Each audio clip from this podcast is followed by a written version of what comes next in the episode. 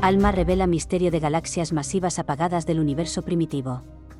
Las galaxias masivas formadas durante la infancia del universo, en los 3.000 millones de años siguientes al Big Bang, debían contener grandes cantidades de gas de hidrógeno frío, un combustible necesario para la formación de estrellas.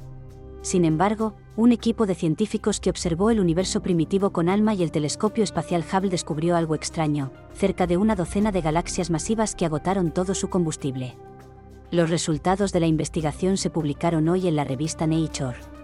Las seis galaxias observadas, detectadas inicialmente en el marco del estudio llamado Resolución de Galaxias Inertes Magnificadas en Alto Desplazamiento al Rojo, o Requiem por su sigla en inglés, se conocen como galaxias apagadas, puesto que ya no forman estrellas, y no corresponden a lo que los astrónomos esperaban ver en el universo primitivo. Las galaxias más masivas del universo eran muy prolíficas, y produjeron sus estrellas en un lapso considerablemente corto. El gas, que sirve de combustible para la formación estelar, debería abundar en esta etapa temprana del universo. Explica Kate Whitaker, autora principal de la investigación y profesora asistente de astronomía de la Universidad de Massachusetts, en Amherst. Hasta ahora creíamos que estas galaxias apagadas habían interrumpido su actividad algunos miles de millones de años después del Big Bang.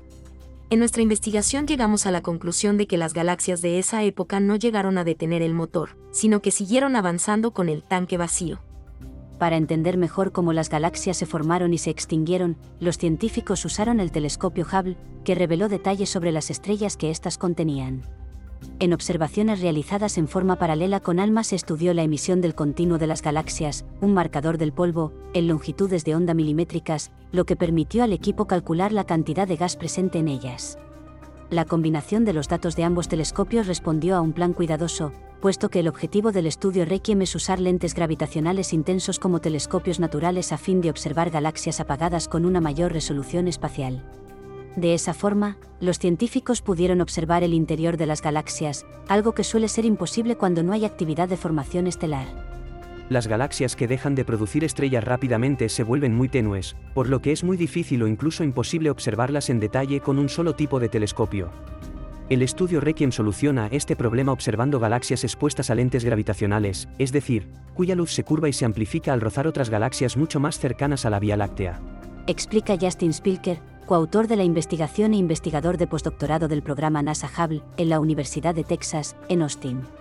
De esa forma, el lente gravitacional, sumado a la capacidad de resolución y la sensibilidad del telescopio Hubble y de ALMA, funciona como un telescopio natural que nos permite ver esas galaxias moribundas mucho más grandes y brillantes de lo que realmente son, y entender qué pasa realmente allí, las nuevas observaciones revelaron que la interrupción de la formación estelar en las seis galaxias estudiadas no se debe a una ineficiencia súbita en el proceso de conversión del gas en estrellas, sino que es el resultado del agotamiento o el despojo del gas presente en las galaxias.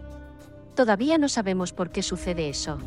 Dos explicaciones posibles serían la interrupción del suministro de gas primario que alimenta a la galaxia, o un agujero negro supermasivo que le inyecta energía, y de esa forma, impide que el gas se enfríe comenta Christina Williams, astrónoma de la Universidad de Arizona y coautora del estudio.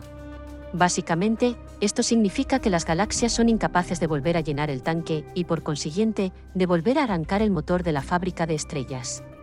El estudio también fue pionero en la medición de galaxias masivas del universo primitivo y aportó información sintetizada que podrá utilizarse en los futuros estudios sobre esa época del universo, durante muchos años más. Estas son las primeras mediciones del continuo de polvo frío de galaxias apagadas distantes, y las primeras fuera del universo local. Celebra Kate Whitaker, y agrega que el nuevo estudio ha permitido a los científicos calcular cuánto gas contiene cada galaxia de estas. Pudimos estudiar el combustible de los procesos de formación estelar en estas antiguas galaxias masivas, con la precisión suficiente para obtener las primeras lecturas del estado del tanque de combustible, lo cual nos proporcionó información fundamental que no teníamos sobre las propiedades del gas frío contenido en estas galaxias. Si bien los científicos ahora saben que estas galaxias carecen de combustible y algo les impide volver a llenar el tanque para volver a fabricar estrellas, este es apenas el primero de una serie de estudios necesarios para entender que puso en marcha, o no, las primeras galaxias masivas. Nos queda mucho por aprender para poder entender por qué las galaxias más masivas se formaron en una época tan joven del universo, y por qué dejaron de producir estrellas, cuando tenían tanto gas frío a su disposición. Señala Kate Whitaker. El simple hecho de que estas bestias cósmicas hayan dado nacimiento a 100 mil millones de estrellas en un lapso de unos mil millones de años, y luego se hayan apagado repentinamente, es un misterio que nos encantaría resolver. Y el estudio Requiem nos dio la primera pista.